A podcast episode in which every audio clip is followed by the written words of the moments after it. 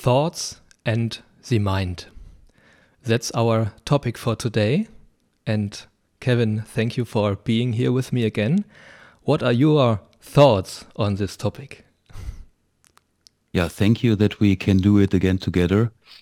And um, yeah, mind and thoughts, this is such a big topic we can talk about, and today we will do it. Um, I mean, everybody knows it. We have a mind, we have thoughts, we have a lot of thoughts.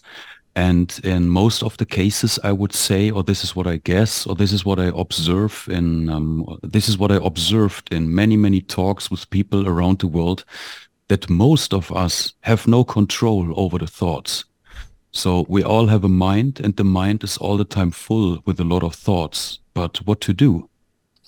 I, talk, I, I, talked in the last days to a few people and it was really interesting that they all say it the same. I keep myself busy that I don't have to think about.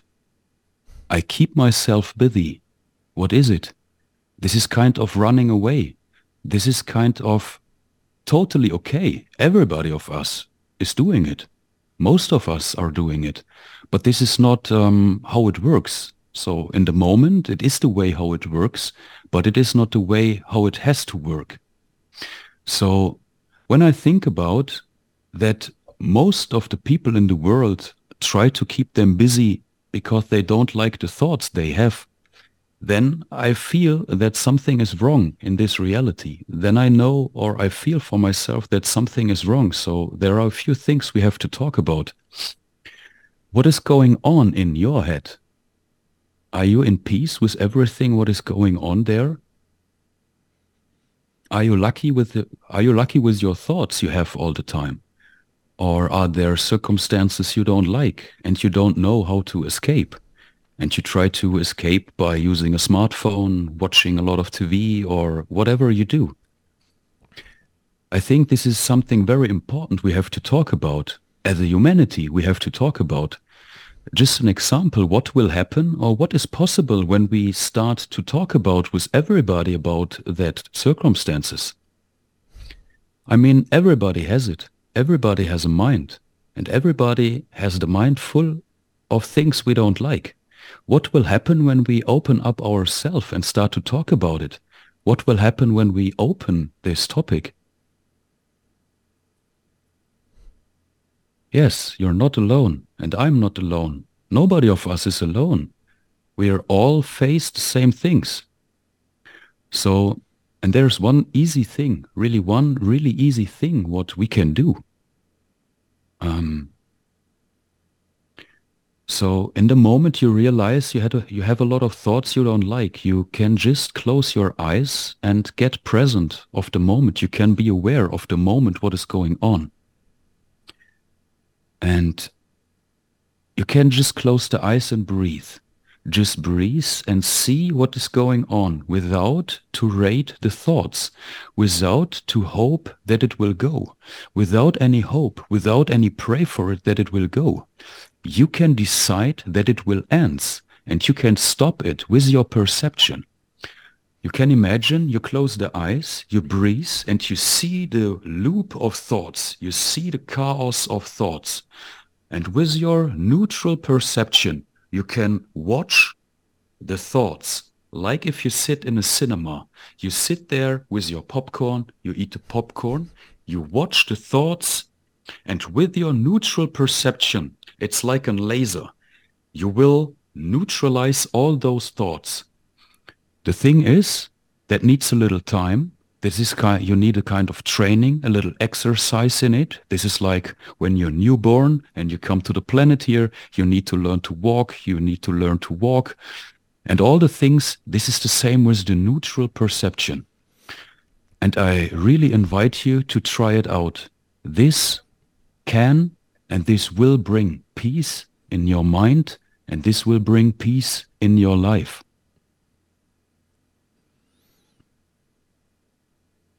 Wow, thank you, Kevin. Um, it's it's a real game changer for me if you are willing, really willing to face that topic and to face um, or to open a way to deal with all that. And in in my perception of of this reality, um, it's it's almost like a like a constant noise.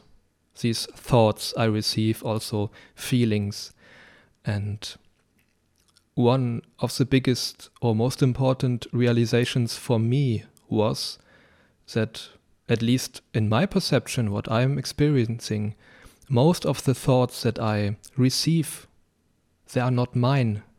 They don't have anything to do with who I am and what am I here for on this planet, in this reality.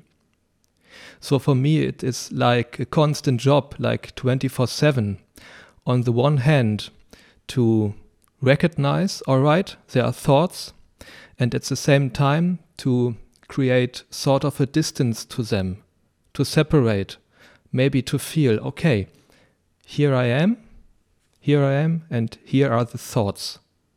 That's me, and that's that's not me.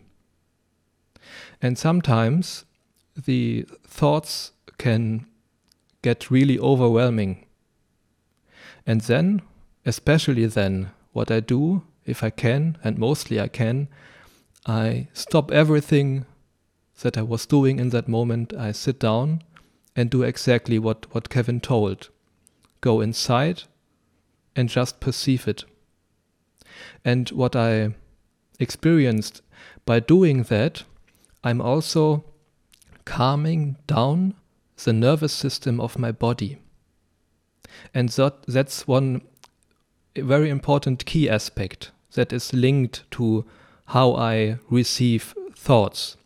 When the nervous system is really speeded up, sometimes I get so many thoughts and impulses, and it's really, really easy to lose myself in all that. But if my nervous system is calm, experience the thoughts are less frequent and they are less overwhelming.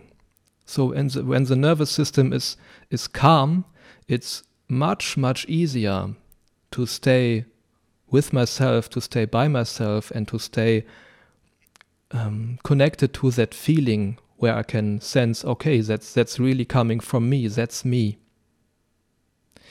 So, dear human, what I've experienced over the last years, that I'm always in any moment in in a way in control that in any moment I have the choice. If the thoughts are getting too much and overwhelming I can sit down close my eyes go inside and calm down the nervous system. And the thoughts will go away they will dissolve and something else will come up again more and more and that's me and that's who I am and for me, now is a time most most important than ever to do exactly that.